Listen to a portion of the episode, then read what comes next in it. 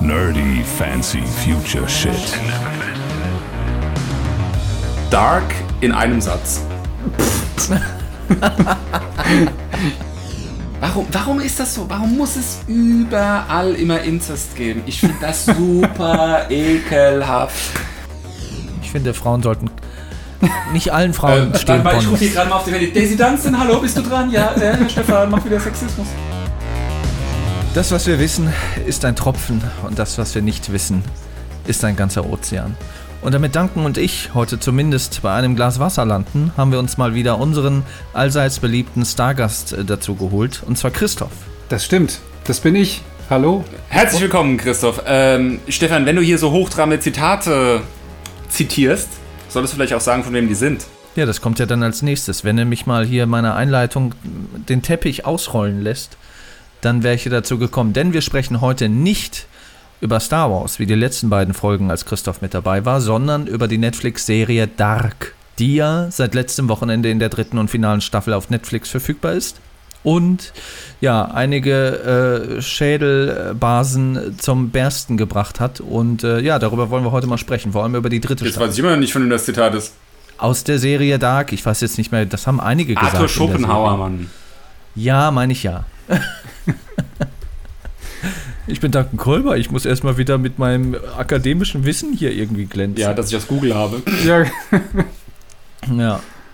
Nein, wie gesagt, wir reden über Dark, die dritte Staffel, erste Netflix-Serienproduktion, äh, ne, zwei Jahre alt jetzt mittlerweile. Die erste Staffel kam ja 2017 raus und ja, ist direkt weltweit durchgestartet und äh, ja, hat jetzt zum Glück, muss man sagen, äh, mit der dritten Staffel ein rundes Ende gefunden, wie ich finde. Aber ja, genau, wie wir das Ende finden, das be besprechen wir heute. Ähm, Oh, ich sehe gerade, Stefan, wenn ich- ich je unterbrechen darf, es ist von Isaac Newton, nicht von Arthur Schopenhauer. Aber stand nicht Arthur Schopenhauer bei Dark am Anfang? oh Gott, das kann, weiß ich nicht. Doch, doch, doch, ich bin, ich bin mir relativ sicher, dass das. Dann hat es wahrscheinlich Newton Ja. von Schopenhauer geklaut. Das wäre natürlich eine Möglichkeit. Äh, aber egal. Nee, was ich sagen wollte war, ähm, Duncan und ich haben die Serie ja quasi seit Erstausstrahlung 2017 verfolgt. Das Interessante bei dir, Christoph, ist, dass du es ja jetzt die letzte Woche oder die letzten zwei Wochen durchgeschaut hast und bei dir ja auch dieses, dieses zusammenhängende Wissen aus allen drei Staffeln, glaube ich, noch viel präsenter im Kopf ist als bei Duncan und mir, richtig? Insofern ich es noch rekapitulieren kann, ja. Ja. Was äh, auch so ganz schön anspruchsvoll ist, um ehrlich zu sein. Also man, man muss es ja wirklich sagen, es ist äh, eine, Abi eine fast schon Abiturserie. Also, Also es ist für hilft, wenn man Abitur hat. Du darfst halt keine Sekunde wegschauen. Ne? Du, also das ist nicht eine Serie, wo du nebenbei irgendwie am Handy irgendwas daddelst oder irgendwie mit Leuten irgendwie schreibst oder denen eine Sprachnachricht anhörst. Da musst du halt wirklich nonstop fokussiert auf die Serie sein. Wenn, wenn du eine Sekunde wegguckst, dann hast du irgendeinen Zusammenhang nicht verstanden oder wer wer in welcher Zeit ist. Ja, vor allem jetzt in der dritten Staffel. Ich glaube, das war irgendwie Folge 6 oder 7, wo sie äh, im Minutentakt zwischen den Jahr Jahren hin und her gewechselt sind. Und da Ja. bist du echt schwer hinten dran, immer nachzuverfolgen, okay, welches Jahr ist es, welche, welche Person, wer hat mit wem zu tun. Es ist wi- wirklich anstrengend. Ja. Lass uns dann nochmal später drüber reden, mit den Jahreszahlen und so weiter. Das war ja was, was in der dritten Staffel eigentlich so in der Form das erste Mal genutzt wurde.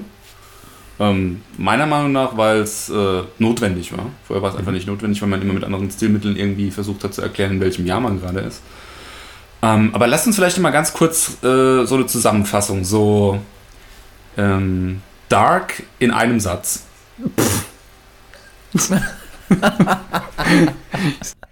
Ich sagte schon, also du kriegst das nicht mal in einem Forschungssemester unter, also Na gut, also wie gesagt, Dark, es geht um Zeitreisen, es geht um, äh, ja, ich sag mal, zwei Protagonisten, Jonas und äh, Martha und äh, um, Eig- ja, ja, Und das ist ja eigentlich auch schon falsch. Es geht ja eigentlich nicht um Zeitreisen, es geht ja eigentlich um Dimensionssprünge. Ja, aber das kommt ja erst in der dritten Staffel.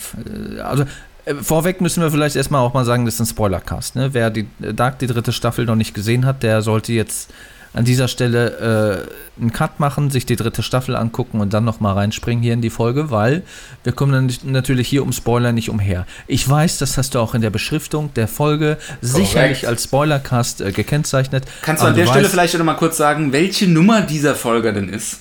Folge 19. Nee, Korrekt. doch. Stefan, Mensch. Und ähm, ja, genau. Also wer das nicht gelesen hat, ne, du weißt, wie die Leute manchmal sind. Die kann man nicht oft genug darauf hinweisen, dass äh, ja in dem Fall diese Folge hier auch Spoiler enthält. Deswegen haben wir das jetzt nochmal in aller Ausführlichkeit getan. Ja. Ja, wie gesagt, es geht ähm, um Zeitreisen, Dimensionssprünge in der dritten Staffel.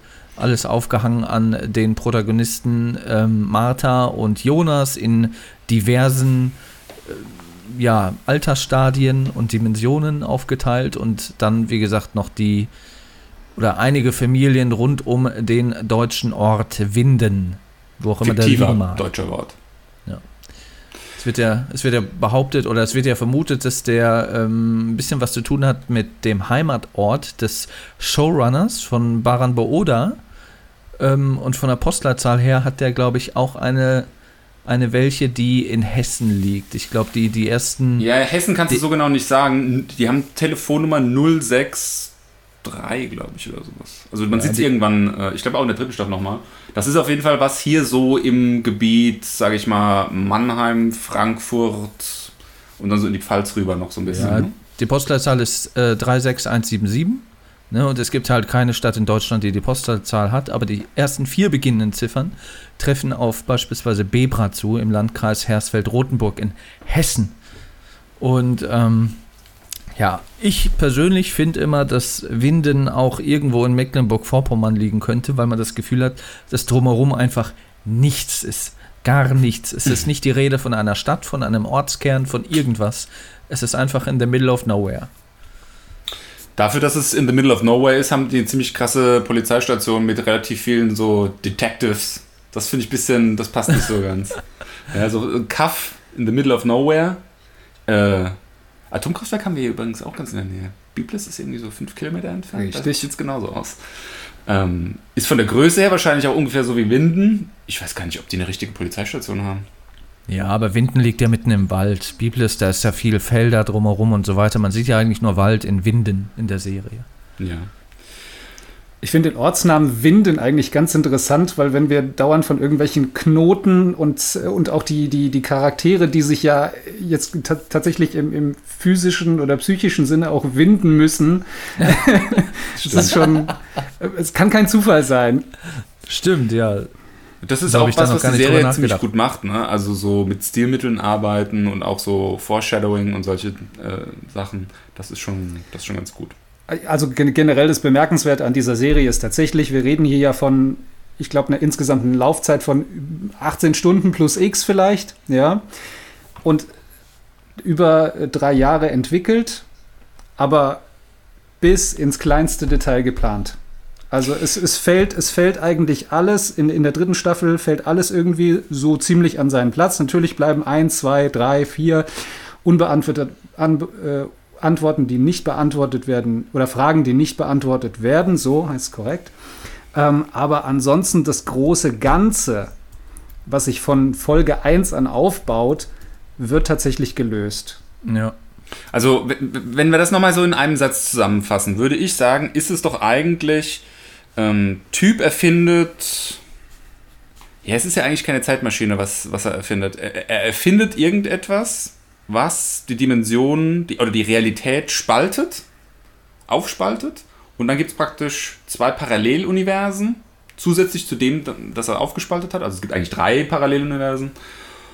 Und in den jeweiligen Paralleluniversen, die er dadurch erschaffen hat, bilden sich Geheimbündel, die dann dimensionsübergreifend gegeneinander arbeiten, ohne Kenntnis von der Entstehungsdimension zu haben. Das ist, glaube ich, so, was man am Schluss von der letzten Folge in der dritten Staffel sagen kann. Ne? Kannst du fast bis dahin nicht sagen, dass es so ist. Ne? Also ich glaube, in der drittletzten oder sowas in der dritten Staffel wird das erstmal so richtig aufgeklärt, dass das kapiert Richtig. ist. Ne? Genau. Es, gibt ja, es gibt ja auch nicht nur diese drei Dimensionen, es, es ist ja auch die, die Rede von einer Quantenverschiebung, dass da quasi nochmal mehrere Realitäten sich überlappen. Das, das wird ja dann auch nochmal erklärt, so gegen Ende der Staffel. Und da kommen wir ja wieder äh, in, die, in die echte Realität, in die echte Wissenschaft. Es gibt ja die Idee von einem Multiversum. Also, dass Zeit, so wie wir die jetzt als Menschen hier wahrnehmen, so in der Form, wie wir es wahrnehmen zumindest, gar nicht existiert, sondern dass in jedem Moment, der vergeht, sich sozusagen das Universum in alle möglichen Richtungen aufspaltet, die ab dem Moment, wo sie sich aufspalten, Sinn machen. Ne? Also jedes Atom kann irgendwie nach A oder B springen und dann gibt es dann ab dem äh, Universum mit Atom A an Position A und Universum mit Atom A an Position B. Mhm. So. Und dann gibt es praktisch unendlich viele, weil du hast irgendwie fast unendlich Atome, fast unendlich Möglichkeiten, la la la la. So, das ist die Multiversum-Theorie. Ne? Also jede mögliche Situation oder, oder jeden, jeden möglichen Zustand, den gibt es auch. Der hat sich irgendwann mal irgendwo entwickelt. Und das ist das, was so mit einer Arschbacke so ein bisschen aufsatteln will. Aber nicht so ganz. Also so ein richtiges Multiversum gibt es nicht. Es gibt irgendwie drei. Und es gibt auch Zeitreisen, die eigentlich, auch wenn man mal richtig drüber nachdenkt, gar keine richtigen echten Zeitreisen sind, weil sie sagen ja immer, es wiederholt sich alles. Ja? Aber es kann sich ja nichts wiederholen, wenn du in der Zeit zurückreist, weil dann ist es immer dieselbe Soße. Also ist es eigentlich mehr sowas wie ein ähm, abgespaltetes Muni äh, äh, oh, jetzt wird's kompliziert, Multiversum, was eine Laufzeit hat von 33 Jahren, es geht immer um 33 Jahre, und dann sich wieder von vorne sozusagen wiederholt. Ja? Also eine Schleife eigentlich. Und keine äh, lineare Zeitlinie oder Zeitachse. Richtig, es ist genau. eine Schleife. Genau. Ja. So, und das ist, der, das ist der Premise. Und das versteht man eigentlich erst relativ am Ende von der dritten Staffel. In der ersten Staffel denkt man noch ganz klassisch Zeitreise à la ich habe einen DeLorean, hm. Back to the Future. In Richtig. einem Universum. Richtig. Also spätestens nach dieser Serie sieht man, glaube ich, zurück in die Zukunft mit ganz anderen Augen, so eher also als, so als Baby, Babykram. Und auch, auch das habe ich ja super verstanden. Auch gerade die, die, zweite Folge von Zurück in die Zukunft, die da sehr, sehr schön damit gespielt hat, mit, mit äh, welche Entscheidungen, die wir in der Vergangenheit treffen, was für Auswirkungen die auf die Zukunft haben. Ähm, aber das, was hier jetzt durchgespielt wurde, ist natürlich auf einem ganz anderen Level. Aber was ich da ganz interessant finde, ist, was du jetzt auch angesprochen hast, auch mit diesen Schleifen und diesen, diesen Quanteneffekten, ne? also dass, dass ein, ein Atom oder ein Ding oder was auch immer in, in zwei verschiedenen Zuständen aber zur gleichen Zeit existieren kann. Und wir haben ja in dieser, in dieser Serie, das hat irgendjemand auch in einer schönen, schönen Grafik auch mal dargestellt, wir haben hier zwei Punkte innerhalb der Geschichte, die dafür sorgen, dass diese, diese Multiversen entstehen. Denn du hast ja den Moment, wo dieser, also es geht um diesen Uhrenmacher Tannhaus, HG Tannhaus, vor allem auch sehr schön der, der Vorname HG, HG Wells, der Autor der Zeitmaschine, mhm. ähm, der eben verhindern möchte, dass sein Sohn und seine, seine Schwiegertochter und sein Enkel bei einem Autounfall sterben. Das möchte er verhindern und dadurch erschafft er eben diese, diese Spaltung innerhalb der Zeit. Also dieser Punkt, wo jetzt dieser Unfall verhindert wird oder eben nicht verhindert wird, der sorgt eben dafür, was halt daraus folgt, was dann entsteht. Der Unfall wird also nicht verhindert, äh, Sohn, Schwiegertochter, Enkel sterben. Er erschafft diese Zeitmaschine, das folgt, das führt zur Spaltung oder Zerstörung seiner Welt und zur Erschaffung erstmal dieser, dieser, beiden, dieser beiden falschen Welten. Dann gibt es aber innerhalb dieser Linie, die dazu eben führt, dass er diese, diese Zeitmaschine ja erschafft, dann hast du ja innerhalb dieser Geschichte ja noch den Punkt, wo, ähm, wo es zu dieser Apokalypse kommt und der Moment, wo ähm, Martha Jonas zu sich in ihre Welt holen muss. Also die Martha 2, sage ich jetzt mhm. mal. Es gibt ja die mhm. Welt 1, also das, die, die, diese abgespaltene. Die genau, genau, die Antimater. Ähm, ob sie ihn jetzt holt oder nicht holt. Weil je nachdem, was sie tut, entsteht eine, eben eine andere Schleife. Die eine Schleife, in der Jonas dann tatsächlich zu Adam wird oder die andere Schleife, in der Martha dann tatsächlich zu Eva wird. Und diese beiden Welten bedingen sich dann halt tatsächlich ähm, un unauftrännbar aber es, sind halt die, diese zwei Punkte, das finde ich, also es ist wirklich schwierig, das so komplett zu verstehen. Wenn man das jetzt mal vor sich sieht, so als, als Grafik, da kann man sagen, okay, ja, das verstehe ich schon, wie das irgendwie aufgebaut ist. Aber das, wie sich das dann in der, in der Geschichte an sich entfaltet, das ist schon sehr, sehr trickreich aufgebaut und wie das dann tatsächlich dann irgendwie aufgelöst wird.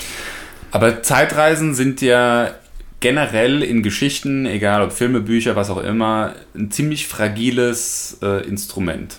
Ja? Weil meiner Meinung nach ist eine Zeitreise in jeder Geschichte immer an irgendeiner Stelle so ein Plotbreaker. Also irgendwas geht kaputt. Ja, also du hast klassisch hast du so dieses Bootstrap-Paradox, ne? das gibt es sogar als Wikipedia-Eintrag. Also äh, wo hat das alles angefangen? Ne? Also dieses klassische Ding, äh, er hat, also Tannhaus hat dieses Buch geschrieben, aber er hat es gar nicht geschrieben, sondern jemand hat es ihm aus der Zukunft in die Vergangenheit mitgebracht. Also es wurde nie geschrieben. Ja? Und ähm, hm. äh, irgendwann muss es ja mal geschrieben worden sein. Ne? Also, und genauso verhält sich das ja mit allen anderen Dingen, die durch die Zeitreisen verändert wurden. Ja, also es muss immer mal einen Anfang geben. Ähm, und das ist auch was, was meiner Meinung nach nicht zur Genüge erklärt wurde oder letzten Endes das Ganze dann auch irgendwie so als Plotbreaker kaputt macht. Du hast praktisch dieses Ding, dass alle ja immer sagen, dass alle Zeitreisen oder alles, was in diesen beiden aufgespalteten Dimensionen passiert, ähm, deterministisch ist. Also es passiert immer wieder so, wie es passiert. Ja? Also du hast ja auch diese eine Szene, in der Jonas, ich glaube es ist Jonas, ne? Genau, Jonas von Noah die, die Waffe nimmt und sich an den Kopf hält und versucht abzudrücken. Ähm, richtig. Und es geht nicht. Und dann nimmt Noah die Waffe und schießt in die Wand und die, die Waffe funktioniert. Also er kann nichts ändern. Ja? Und ähm, Jonas und ich glaube auch äh, die Anti-Martha, die alte Anti-Martha, die sagen ja beide, es müssen immer alle Steine an ihre Position. Ne? Also damit meinen sie die, die, jeweiligen Protagonisten in die jeweiligen Zeitachsen an die Stellen, wo sie dann halt irgendwie was verändert haben oder halt eben verhindert haben, dass irgendwas passiert. So, also das passiert immer wieder gleich. Ja? Was aber irgendwann dann passiert ist, dass die alte Regina Tiedemann, also der weiße Teufel, die ganz alte, dass sie irgendwann was macht, was sie so vorher nicht gemacht hat. Und äh, damit ermöglicht, dass Jonas und Martha, oder eigentlich Jonas und Antimartha, weil die normale Martha ist zu dem Zeitpunkt ja eigentlich schon tot, dass Jonas und Antimartha in die Ursprungswelt zurückkehren können. Und das ist meiner Meinung nach so ein bisschen was, woran die Geschichte kaputt gegangen ist. Ja? Also, warum konnte Regina Tiedemann was machen, was alle anderen nicht konnten. Mhm. Vorsicht, das ist Claudia. Äh, äh, Regina ist die Tochter, Claudia, die, sie, äh, die sie ja retten will. Die sie ja retten. Das ist das nächste Ding. Das ist das nächste Ding. Das, das wäre da als nächstes, was ich nicht verstehe. Aber das, da kommen wir später mal zu. Ähm, das wäre so das erste Ding. Wie habt ihr das gesehen? Also Claudia Tiedemann ist die einzige, ist übrigens die einzige, die das ganze Ding verstanden hat. Ja, das ist so ein Punkt, der wirklich nicht erklärt wird. Das ist so dieses, äh, wie sagt man das, der, der, der, der Gott aus der, aus der Kiste, also Deus Ex Machina Moment in der Serie, wo gesagt wird, okay, hier ist die Lösung jetzt. Weil wir haben jetzt so ein Problem geschaffen, das scheinbar unlösbar ist, aber ah, jetzt habe ich die, äh, die rettende Idee und das wird so ein bisschen äh, ja. präsentiert. Die, die Erklärung an sich ist schon schlüssig, aber natürlich wird nicht schlüssig erklärt, wie konnte Claudia auf die Idee kommen überhaupt, dass es sowas wie eine Ursprungswelt gibt, von der eben diese beiden abstammen. Da, da fand ich jetzt auch, also jetzt beim, beim Sehen, ich habe jetzt so die, letzte Staffel tatsächlich in einem Rutsch durchgeguckt, äh, mir ist jetzt kein Hinweis ins Auge gesprungen, wobei ich mir aber trotzdem vorstellen kann, dass es ihn vielleicht irgendwo versteckt gibt. Aber ich weiß nicht. Also, Stefan, hast du irgendwie was gesehen? Ja, nee, aber das ist ja, glaube ich, der Punkt. Also, wenn die das natürlich nicht so reingeschrieben hätten, dann hätten die sich ja ewig im Kreis gedreht. Das heißt, es musste ja irgendwas passieren, ja. es brauchte ja irgendeine Erkenntnis, ähm, damit, die, damit die das quasi auch dann zum Ende führen konnten. Ich bin der ne? Meinung, also, man kann es schon lösen. Ist, und die Lösung ist die, du hast diese beiden aufgespalteten Universen und die wiederholen sich ewig in Schleife. Und es kann nicht, also weil diese Universen deterministisch ablaufen, kann die Lösung nicht aus diesen aufgespalteten Universen kommen. Die Lösung müsste kommen aus der Ursprungswelt. Man hätte es im Prinzip so machen müssen, dass irgendwann zu einem späteren Zeitpunkt, also lange nachdem äh, die Familie von Tannhaus gestorben ist und na, lange nachdem er diese Zeitmaschine oder was hat er eigentlich genau erfunden? Das weiß man eigentlich auch nicht. Ne? Was, was nach dem passiert, nachdem er dieses komische, diese Maschine, diesen Bunker gebaut hat, das sieht man nicht. Ne? Also wird auch nee. wird nicht ja, die, die, die, Welt ist ja zerstört. Ne? Nachdem er die Zeitmaschine aktiviert quasi und quasi in die Zeit zurückreisen will, um den Unfall seines Sohnes und seiner Schwiegertochter zu verhindern, wird ja seine Welt zerstört und es ploppen quasi die, die beiden Realitäten von Adam und Eva auf. Oh, okay. Nee, also das hatte ich jetzt nicht mehr so präsent. Das würde jetzt natürlich das, was ich gerade sagen will, kaputt machen. Ähm, meiner Meinung nach müsste die Lösung aus der Ursprungswelt dann auch kommen. Also irgendwann zu einem späteren Zeitpunkt oder auch zu einem viel früheren Zeitpunkt, das wäre witzig gewesen, hätte jemand was machen müssen, was eben dazu führt, dass äh, er erkennt, dass er an der Stelle dann einen Fehler gerade gemacht und, und die Universen aufspaltet und das dann eben nicht macht. Ja. Ja gut, das, das ist ja passiert im Prinzip. Ja, ja, klar. Also sind ja, die sind in ja auf den Form, Trichter gekommen, dass in der äh, Ursprungswelt eben, äh, da- dass, er, dass er halt diese Zeitmaschine gar nicht erst baut, verhindert ja diese ganze Geschichte. Ja, ja, aber äh, das passiert halt aus den gesp- aufgespaltenen Universen heraus. Und auch so, dass praktisch die permanent in Schleife laufen und dann plötzlich klack, einmal nicht mehr. Ja, aber dazu braucht es ja eine initiale Zündung, ein, ein Andersdenken, ein Anderstun, was ja die, die Claudia Tiedemann dann ja gemacht hat. Genau, richtig. Und ich finde, die hätte in der Ursprungswelt passieren müssen. Was natürlich nicht mehr geht, wenn es die nicht mehr gibt. Aber das wäre eine meiner Meinung nach nicht plotbreakende Auflösung gewesen. So wie es jetzt ist, ist irgendwie unlogisch. Oder Ja, es also- gibt unendlich viele ähm, aufgespaltene Universen. Aber genau das wird ja gesagt, dass das nicht so ist. Also ich finde es schon ein bisschen, dadurch, dass es halt sehr nah am Ende der dritten Staffel passiert ist, kam es so ein bisschen wie, wie Kai aus der Kiste. Irgendwie, ne? das hatte sich zwar irgendwann zwischendurch nochmal angedeutet, als ja auch in der Montage gezeigt wurde, wie äh, H, äh, HG äh, HG Tannhaus. Äh, der, Der äh, die, Terminator. also anfängt die Zeitmaschine zu bauen und so weiter und so fort. Da wusste man aber noch nicht, in welcher Realität das jetzt wiederum spielt. Aber ich finde es ähm, nicht schlimm, dass sie das so gelöst haben, finde ich. Weil, klar, es kam ein bisschen plötzlich am Ende der Staffel. Vielleicht hätte man das schon ein bisschen früher äh, oder, oder noch deutlicher foreshadowen können. Aber an sich muss ich sagen, ist das eigentlich ein probates Mittel und komm, ist auch relativ logisch, weil wenn sie halt verhindern, dass der Tannenhaus die Zeitmaschine überhaupt erst baut, ähm, kommt es gar nicht erst zu diesen zwei neuen Realitäten. Das heißt, äh, Martha und Jonas haben nie existiert und lösen sich auf, so wie alle anderen Charaktere dann aus den beiden Universen. Von daher finde ich das eigentlich schon schlüssig und okay. Das mit dem Auflösen, das fand ich over the top. Das, hätt- das hätten sie nicht machen müssen.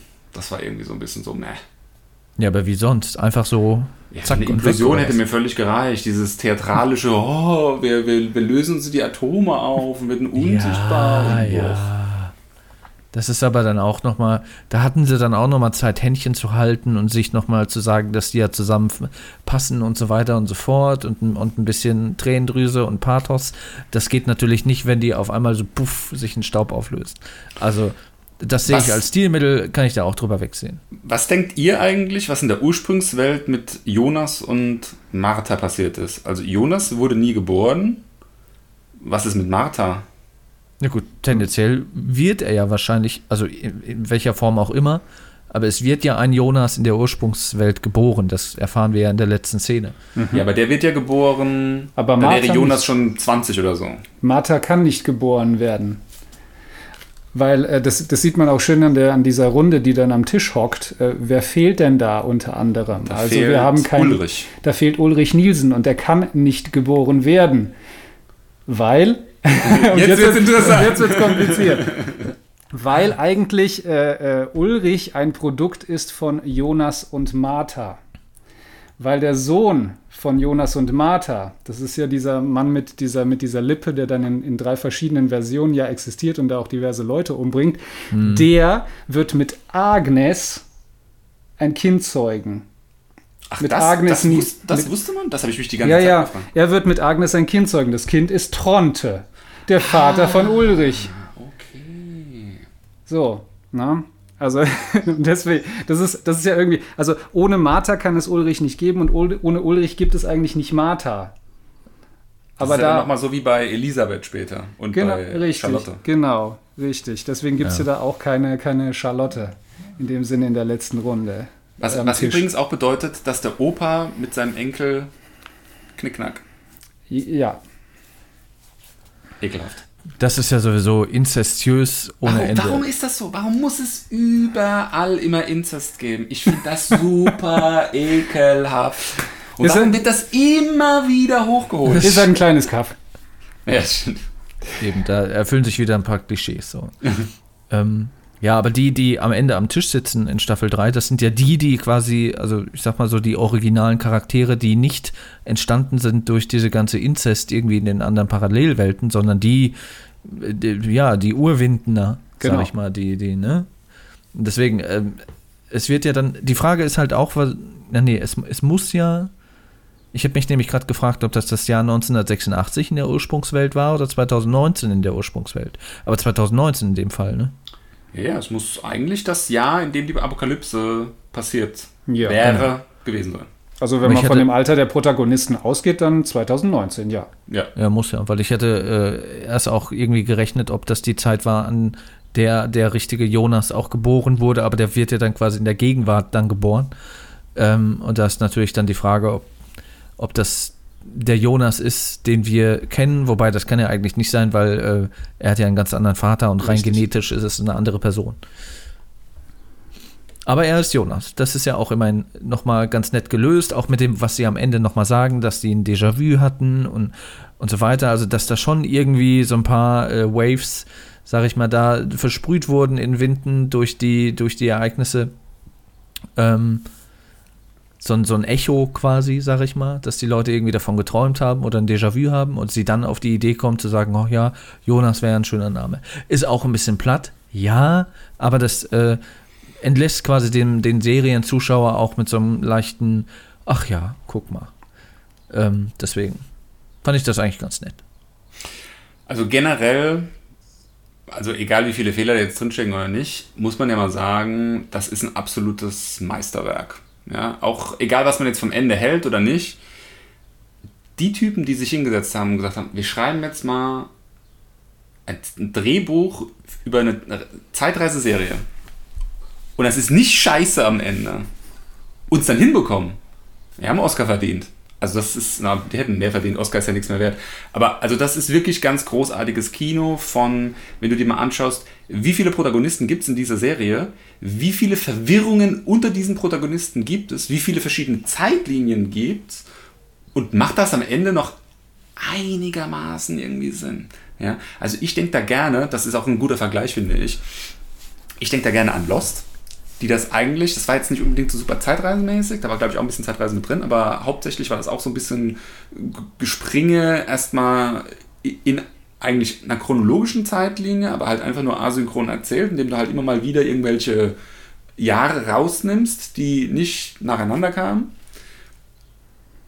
Und aber kolossal gescheitert am Ende ist, weil es zu viele Topics aufgemacht hat, die es dann nie wirklich richtig aufgelöst hat. Ja, Ja, weil, Also- weil, weil Dark eben auch konzipiert wurde von Anfang an auf drei Staffeln und äh, erste Staffel hier äh, quasi Prolog, zweite Staffel, dritte Staffel Ende und das war's. Also da wurde sich dann nicht verkünstelt. Ich bin aber auch der Meinung, dass wenn die, wenn die die Serie noch ein Mühe komplexer gemacht hätten, dann hätte die wahrscheinlich auch ja nicht so das positive Echo bekommen, wie es jetzt bekommen hat. Also es war Ja. so ein bisschen so der Ritt auf Messerschneide, äh, Moment, aber Moment. das haben sie so an sich so in der Form ganz gut gelöst. Ich finde, das Problem bei Lost war im Prinzip, dass äh, das Ding super erfolgreich wurde und dann hieß es noch eine Staffel, noch eine Staffel, noch eine Staffel. Und wahrscheinlich war Lost einfach nie auf so viele Staffeln konzipiert. Und dann konntest du am Ende eigentlich nur verkacken, weil du musstest halt mehr Zeug produzieren, als du tatsächlich hattest. Deswegen vielleicht auch am Schluss von Lost, ich weiß gar nicht, Stefan, hast du es gesehen? Spoiler ich dich jetzt? Ach ja, ich habe da, ich habe das Ende nicht gesehen, aber ich habe schon davon gehört. Von daher, Also deswegen auch am Ende so diese äh, ja, Totenwelt im Prinzip. Ne? Also das kannst du ja komplett wegrasieren. Das war vielleicht nie Bestandteil des Ganzen. Ähm, das ist das Problem, wenn du nicht genug Stoff von vorne herein hast, um den Erfolg sozusagen in Form von Staffeln dann auch abzuliefern. Ich glaube, hier bei Dark ist genau das umgekehrte Problem. Die haben das Ding komplett, so wie du es eben gesagt hast, äh, gesagt hast abgeschlossen. Die Story war klar, war fest. Die haben jetzt aber eine Staffel zu wenig benutzt. Die hätten die dritte Staffel auf zwei Staffeln strecken müssen. Ja? Das, da hatten wir eben schon mal darüber gesprochen, diese Jahreszahlen, die jetzt in der dritten Staffel ständig eingeblendet werden, um klarzumachen, wann wird wohin gesprungen. Das ist ein ganz klares Zeichen für mich, dass ähm, das jetzt zu schnell erzählt werden musste. Ja. Weil das ist nämlich, was das Tag super, super geil gemacht hat, indem die immer, keine Ahnung, so eine 80er Jahre Cola-Dose zeigen, um zu zeigen, okay, wir sind in den 80s. Oder so eine 60er Jahre braun-orange-Tapete, um zu zeigen, hey, wir sind jetzt viel früher. Ja? Oder ähm, hier diese, ich weiß nicht, die Klauten, die man in den 20ern oder was anhatte und sowas. Ne? Also du hast immer sofort eigentlich gemerkt, wo du bist, nur anhand von den Surroundings, die man, die man gezeigt hat und sowas, ja. Ich meine, klar, dann später auch, weil du die Characters dann alle irgendwie kanntest und wusstest, ah ja, okay, das ist in der in der Zeit und so weiter und so fort. Aber ab dem Zeitpunkt, wo die dann hin und her gesprungen sind und selbst Zeitreisende waren und mal da, mal da, mal da waren und so weiter, wurde es dann ein bisschen schwieriger. Und dann jetzt hier in der dritten Staffel dann einfach, ja gut, dann machen wir einfach irgendwie Jahreszahlen, das zeigen wir hoch, runter, zack, zack, zack. Und dann kann man wie im Fahrstuhl immer hin und her, hin und her, hin und her. Ja, das, war, das waren aber auch kleine Schritte, die da gemacht wurden. Ne? Da, das war halt, um dem Zuschauer nochmal auch zu verdeutlichen, was für kleine Bausteine da äh, quasi gestellt werden mussten, damit alles so kommt, wie es kommt. Und da können die natürlich jetzt nicht aus, aus dem, aus dem keine Ahnung, 1911, als irgendwie das erste Kind von Bartosch geboren wurde und von der Silja, da können die jetzt nicht eine ganze Folge draus stricken. Also das, das muss ich sagen, um, um so ein bisschen zu verdeutlichen in so einer, in so einer, das ist ja im Prinzip eine Montage, um in dieser Montage zu verdeutlichen, was so alles passiert ist und was was bedingt, fand ich, das ist auch nicht so schlimm. Ich meine, klar, die haben da ordentlich auf die Tube gedrückt, angesichts der, der ohnehin schon großen Komplexität der Serie, aber da muss ich sagen, ja, ja, also man, man hätte das jetzt auch nicht unnötig in die Länge strecken müssen, meiner ja. Meinung nach. Aber es war schon nah an der Überforderung, ja, ich. Ja. Also, ähm, aber du hast vollkommen recht, Stefan. Es ging natürlich darum, einfach nochmal zu verdeutlichen, welche Bausteine wohin gehören. Und manchmal äh, fand ich es auch vielleicht ein bisschen naja, on the nose, einfach nochmal zu sagen, ja, und wir müssen hier noch unbedingt zeigen, wie Charlotte eigentlich damals zu Tannhaus gekommen ist und warum sie jetzt eigentlich der, die Tochter von, der, von ihrer Mutter ist und umgekehrt. Ähm, da hätte man tatsächlich vielleicht sogar noch ein bisschen mehr Zeit sich nehmen können. Da bin ich auch bei Danken. Ähm, aber mein Gott, also egal. Es ist halt, diese Serie ist, glaube ich, schon von Anfang an so gewesen, dass Leute, die sie, die sie rezipieren, äh, wie wir auch schon zu Anfang gesagt haben, du kannst es nicht einfach so locker entspannt mal weggucken, ne, mit einem Gin Fizz in der Hand und dann äh, ne, dazwischen noch Daddel, sondern ich habe auch gelesen, manche Leute mussten ja teilweise immer mal wieder stoppen. Die einfach mal abstoppen und dann nochmal darüber reden. Was haben wir jetzt gerade gesehen? Was tun sie hier gerade? Und dann weiter gucken und sich dann Notizen machen und so weiter. Also, ähm, und in dem Sinne, wenn du das die dann so anschaust, dann ist das, ist das in Ordnung. Aber trotzdem, so, es war, es war nah an der Überforderung. Es ging gerade so, also zumindest mal für mich, da ich es in einem Rutsch hier durchgesehen ja. habe. Das heißt, ich hatte Staffel 1 und 2 noch relativ frisch im Gedächtnis. Aber ich kann mir sehr gut vorstellen, dass für Leute, wo vielleicht ein, ein halbes oder ein Jahr dazwischen liegt, zwischen Staffel 2 und 3 und die das dann jetzt nochmal so bam, bam, bam, bam, bam um die Ohren gehauen bekommen, dass das schon durchaus viel sein kann. Ja. Also, sie haben ja auch eine Sache anders gemacht als Lost. Sie hatten ja tatsächlich den Anspruch, so gut wie alles, nicht alles, äh, ich habe noch ein paar Sachen aufgeschrieben, die fehlen, aber so gut wie alles am Schluss aufzulösen. Dass das ganz klar ist, was, wann, wie, wo, mit wem, wieso, weshalb, warum. Ja. Das ist ja bei Lost gar nicht so. Bei Lost äh, heißt ja dann irgendwann, okay, zum Strich, äh, die, die Sachen erklären wir noch, der Rest, fuck it. Ja, weil die halt auch einfach einen Plan hatten. Die sind halt einfach mit einem Plan an diese ganze Serie mit drei Staffeln drangegangen. Du kannst, wenn du dir jetzt die erste Folge oder die ersten paar Folgen anguckst von der ersten Staffel, dann, dann kannst du diese Zusammenhänge, verstehst du dann auch, dann fügt sich so alles so ineinander, sag ich mal. Dann verstehst du, warum am Anfang dieses und jenes gezeigt wurde, weil es irgendwie in der dritten Staffel dann aufgelöst wurde. So. Und ja. das finde ich, das haben die sehr gut gemacht. Bis, ja, vielleicht auf ein paar offene Fragen, wo ich mal gespannt bin, welche du daraus gesucht hast dann. Ja, also ich finde, die haben einen komischen Fokus gesetzt auf Sachen, die sie dann auflösen wollten, die mich gar nicht so sehr interessiert mehr haben dann am Ende. Jetzt zum Beispiel dieses, ähm, ich glaube, das ist die vorletzte Folge oder sowas, wo Bartosch, jetzt muss ich aufpassen, ob ich es noch zusammenkriege, der Vater ist von Noah und Agnes. Korrekt, genau, von Noah und Agnes. Und seine Frau ist Silja, die wiederum die Tochter ist von Jonas Mutter. Und Egon. Egon, und, äh, genau, und Egon Tiedemann. Tiedemann. Und dann praktisch aus der Zukunft erst in die Vergangenheit geschickt wird. Dann äh, die Mutter umgebracht wird und Jonas sie dann sozusagen in die Zukunft entführt. Also das ist jetzt zum Beispiel sowas, diese Silja war jetzt nicht so eine wichtige Figur. Das hätte man nicht erzählen müssen. Man hätte auch nicht erzählen müssen, dass Bartosz dann noch irgendwie in den 80ern, nee, nicht 80er, in den im 19. Jahrhundert noch irgendwie da ein Love Interest hat oder sowas. Das kann man sagen, finde ich jetzt persönlich nicht so wichtig. Also mir hat es gereicht zu wissen, okay, Bartosz ist irgendwie im 19. Jahrhundert gestrandet und End of Story irgendwie. Und dann irgendwann, als alle uralt waren, konnten sie dann wieder Zeitreisen, weil dann das Portal dann war. Das habe ich jetzt nicht so ganz verstanden, warum sowas erklärt wird. Aber zum Beispiel diese Kugeln, die Kugel, mit der man zwischen den Dimensionen reisen konnte. Also nicht Zeitreise, sondern Dimensionsreise. Woher kommen die? Es wurde im Prinzip jede Zeitreisemaschine, ja, egal ob das jetzt dieses Portal, ähm, dieser Koffer, den Jonas dann irgendwann da mal dem Tannhaus bringt, ist. Ähm, dann gibt es noch diesen Zeitreisestuhl, mit dem Noah da die Kinder umbringt. Und dann gibt es, glaube ich, gibt es nicht noch ein Zeitreise-Device? Ein kleineres?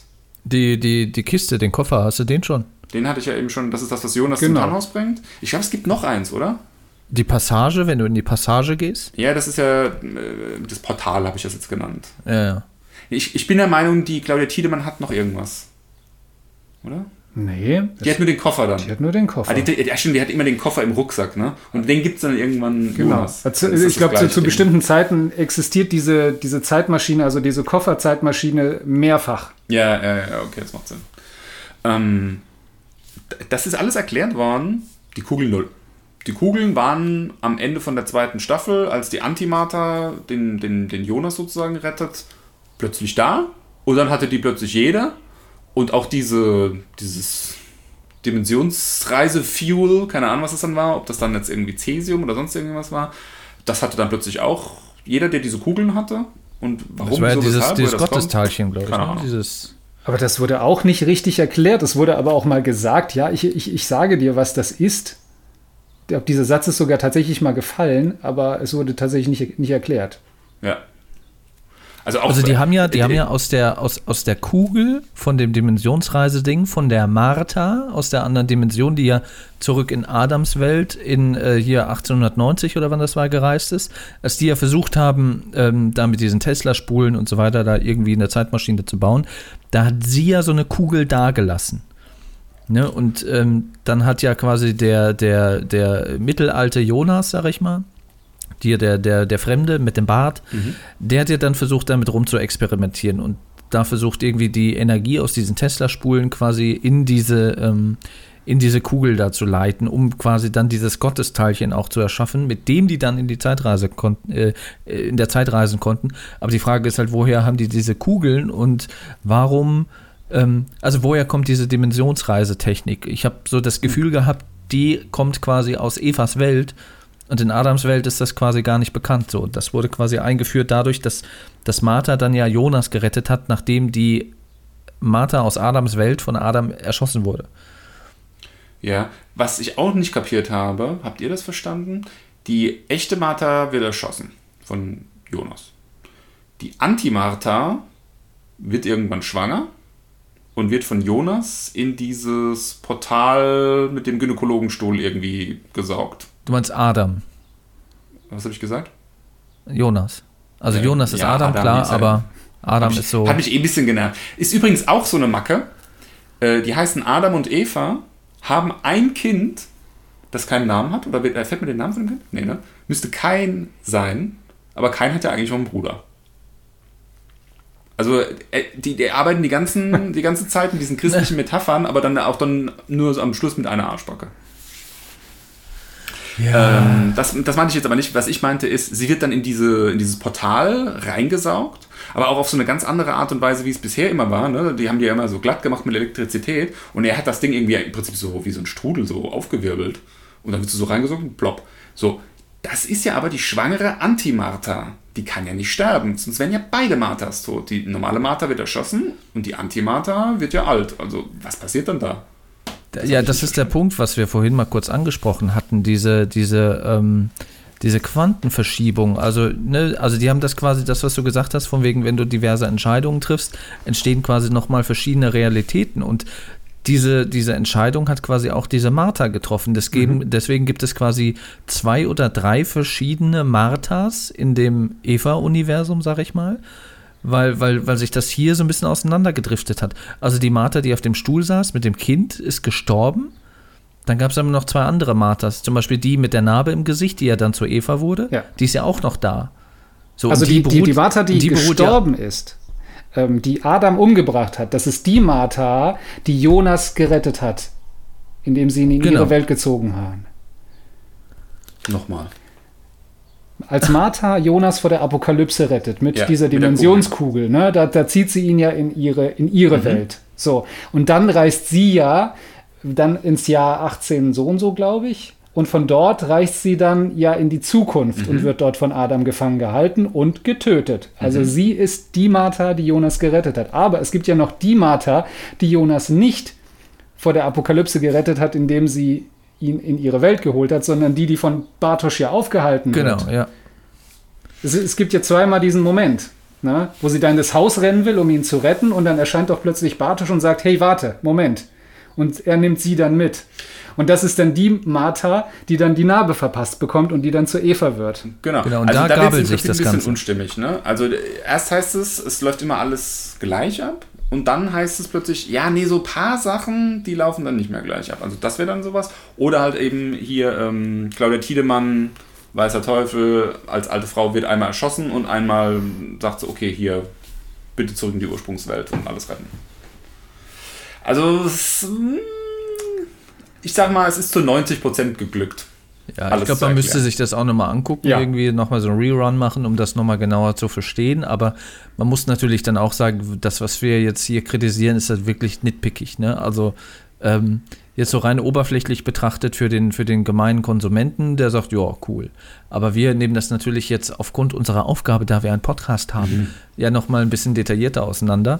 Ähm, aber wenn man mal davon absieht, finde ich, ist das eigentlich sehr probat gelöst und, und das, was es da zu meckern gibt, ist halt, finde ich, meckern auf sehr hohem Niveau. Ja, aber ich meckere ja unheimlich gerne auf hohem Niveau.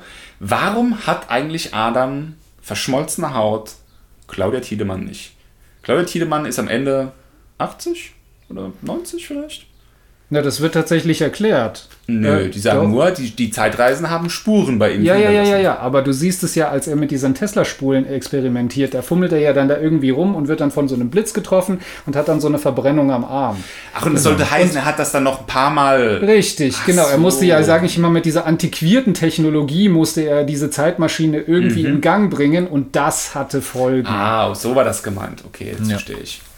Also ich dachte, ich dachte nämlich in dem Moment, wo er an dieser Tesla-Spule rumgefummelt hat, okay, jetzt passiert das, aber dann hat er ja nur irgendwie den Arm verschmort bekommen oder sowas. Ich habe jetzt nicht so weit gedacht zu denken, okay, ähm, das passiert dann noch ein paar Mal offscreen sozusagen. Mehrere Ja. Versuche. Mhm, okay. Der hat ja jahrzehntelang daran rumgedoktert. Also, dass der natürlich dann irgendwann mal äh, auch an jedem Teil des Körpers eine Narbe hat durch irgendeinen Blitzeinschlag oder irgendeinen Unfall. Äh, bei, den, bei den Mitteln, die die halt damals hatten, Anfang des 20. Jahrhunderts. Wenig überraschend. Wobei es nicht mal Jahrzehnte gedauert hat, sondern es wird ja gezeigt, als wir diese ständigen Zeitsprünge haben und die, die Jahreszeiten eingeblendet werden. Ähm, das, das heißt, äh, die, die erste Verletzung, die er sich dazufügt am Arm, diese Verbrennung, und bis er dann tatsächlich komplett verbrannt ist oder so, so verschmurgelt ist, da, da liegen zehn Jahre dazwischen. Ja, ja. Gerade mal. Und äh, ich sag mal, der jüngere Adam, der da gezeigt wird, das ist ja quasi der, der Schauspieler von dem, ähm, von dem bärtigen Jonas, nur mit, der, nur mit einer Maske, ne? Weil die Gesichtszüge kamen mir dann doch sehr bekannt vor. Ja.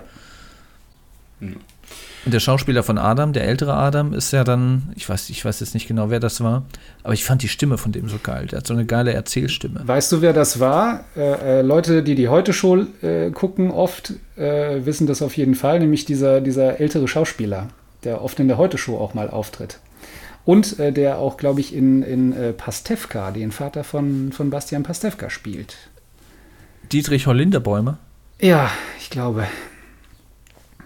Weil ich Ja. habe auch erst, ich habe auch erst, erst lange so, so, ja, der kommt mir bekannt vor, und dann irgendwann, irgendwann hat es Klick gemacht wegen der Stimme. Ja, ja, ja, stimmt, ja, ja. Der, der könnte gut den Moritz ersetzen am Anfang vom Podcast. Ja, ich, ich, ich fand es auch gut, wie, wie er so dargestellt wurde. Ne? Also man hat, also in der zweiten Staffel hat man ihn ja zum ersten Mal gesehen mit dem vernarbten Gesicht, aber das, das fand ich schon, das war schon echt ein Antagonist im ersten Moment, wo ich dachte, boah, krass. Ähm, er hatte auch immer so tränige Augen und so und, und den finde ich, den hatten, den hatten sie eigentlich ganz gut so hinbekommen. Ich finde, generell haben sie die Charaktere, also alle Charaktere, sehr gut äh, dargestellt. Jetzt nicht nur in Hinsicht so, also du hattest nicht dieses Gefühl von, ah, es gibt, es gibt die, die, diejenigen, die sind alle gut und es gibt diejenigen, die verhalten sich alle böse und scheiße. Gut, die Hanna ist vielleicht eine Ausnahme, die ist irgendwie immer scheiße irgendwie gewesen. Aber ansonsten, du hattest immer erstmal das Gefühl, ach, der Ulrich, das ist eigentlich der Good Guy, ne? Bis zu dem Moment, wo er dann den armen kleinen Helge da äh, zu Brei schlägt. Oder ähm, mit, mit äh, Katharina, äh, wo du denkst, okay, das ist jetzt die nette, nette Direktorin und die, hm, und du erfährst dann, okay, in ihrer Jugend war sie eine dumme Kuh und äh, später ist sie auch ein bisschen, bisschen, äh, kommt sie da irgendwie blöd rum. Also jeder, jeder hat so eine gute und eine schlechte Seite gehabt, Ja. also vielschichtig. Also die wurden wirklich alle vielschichtig gezeigt. Ja, also ge- generell, die Charakter hatten alle auch Charakter. Also das war einfach, also die, die Schauspieler waren gut gecastet. Das ist übrigens auch so, was ich phänomenal finde. Die haben die wirklich alle so gecastet, dass die in Jung und Alt sich immer ähnlich sehen. Das, wie, wie kriegt man sowas hin? Also das bei, bei, ich sag mal, wenn du einen Film drehst, so zwei, drei Pärchen irgendwie hinzubekommen, das ist meiner Meinung nach wahrscheinlich schon ein Kunststück, das, das ordentlich aussieht. Aber da war das ja bei allen verrückt. Ah, Total Da, verrückt. da gab es da gab's einen Moment, wo mir echt die Kinnlade runtergefallen ist, und zwar der Peter Doppler. ja! genau der, so gleich der junge, der junge Peter Doppler, der da mit dem, mit dem, mit dem Mädchen, ich glaube mit der Charlotte an der Bushaltestelle äh, sitzt, 1986. Ich weiß jetzt nicht in welcher Realität. Aber da habe ich gedacht, krass. Das war echt so, und, hin, und hinterher stellte sich heraus, das ist der Sohn von dem Schauspieler, von Ja, das habe ich mir aber schon äh, gedacht. Peter das, Doppler. die Ähnlichkeit ist so verblüffend gewesen. Das haben sie ja äh, bei dem NWA-Film auch so gemacht. Ne? Da ist äh, Ice Cubes Sohn der, der, der Ice Cube, der junge Ice Cube. Gut. Haben wir noch offene Fragen? Ich, Ich, ich glaube, viele. ja, Aber welche Ich würde in den Nägeln brennen? Ich habe noch eine Sache. Äh, Claudia Tiedemann, der weiße Teufel, sagt, Regina, ihre Tochter, wird leben. Also wenn Jonas sich am Schluss dazu entscheidet, in die Ursprungswelt zurückzugehen mit Martha und äh, Thanos dazu zu bringen, das Ding nicht zu bauen. Also letztendlich seine Familie zu retten. Warum stirbt sie in der Ursprungswelt nicht? Die hat ja in den äh, abgespaltenen Welten Krebs. ja. Wenn, wenn, wenn irgendeine Zeitmaschine nicht erfunden wird, kriegt man keinen Krebs? Ist das die Erklärung? Nee, es ist eine andere Realität. Vielleicht ist irgendetwas, also wenn es jetzt nicht genetisch war, äh, irgendwelche Umwelteinflüsse etc. pp. gab es in der Ursprungswelt nicht. Ja, deswegen ja hat sie vielleicht wissen. keinen Krebs bekommen. Sie ist ja Denn, also ja, warte mal. ähm, Ist- Claudia ja, Tiedemann Lass ist mich ja mal das eben zu Ende führen. gereist. Beispielsweise hat nämlich äh, in der Ursprungswelt, wenn du mal genauer drauf geachtet hast, gibt es kein Atomkraftwerk. Ist So, kein so? Atomkraftwerk, kein Krebs. Vielleicht. Hm. Weil du siehst ja da die Ampelkreuzung und normalerweise siehst du ja immer an dieser Ampelkreuzung die äh, Türme vom Atomkraftwerk. Mm, Und die siehst du da in der Ursprungswelt nicht. gut aufgepasst, Stefan. Stimmt. Das ist mir nicht aufgefallen. Ja. Das Ja. macht Sinn. Nee, macht keinen Und- Sinn. Ich, ich lebe auch schon mein ganzes Leben, ich habe keinen Krebs. Noch. Fünf Kilometer vom AKW. Ja gut, wobei äh, die war ja wahrscheinlich da als, als Kind, weil sie ja da auch die, die ähm, Tochter von der Betreiberin, also von der Claudia Tiedemann war, hatte die ja wahrscheinlich da nochmal mehr mit zu tun irgendwie oder mehr Kontakt mit und, und ja, wie auch immer, als jetzt, wenn da jetzt kein Atomkraftwerk steht. Also, Also Läuft sie nicht sogar als junges Mädchen dahin, wo die Fässer sind? Ist das nicht in Staffel 1 oder 2 zu sehen? Als junge Frau äh, geht Regina in diese Höhle mit dem Atommüll. Oder? Habe ich das recht in Erinnerung? boah, das war Das, kann, das wäre jetzt eine Erklärung, dass man sagt, okay, kein Atommüll, äh, kein Krebs. Aber das, das wäre für mich eine Erklärung. Zumindest ein Faktor, der so das Krebsrisiko vielleicht ein bisschen senkt. Also generell ist es ein ganz schön schwacher Fakt, weil, äh, keine Ahnung, die befüllen hier irgendwie ständig so ein Portal mit Plutoniumkugeln oder, oder diese Kugeln, da, diese Transreisekugeln mit Plutoniumkugeln oder was auch immer, äh, alles easy, keiner kriegt Krebs. Also es ist das am schlechtesten gesicherte Atomkraftwerk, das ich mir vorstellen kann. Ja. Vor, allem, vor allem auch gerade in die Vorstandsetagen hinauf, wo dann irgendwie plötzlich irgendwie Leute da in, die, in das Vorzimmer oder in das Büro von dem, von dem AKW-Betreiber plötzlich auftauchen und so, hi, ja, ich bin hier, ich möchte einen Job haben.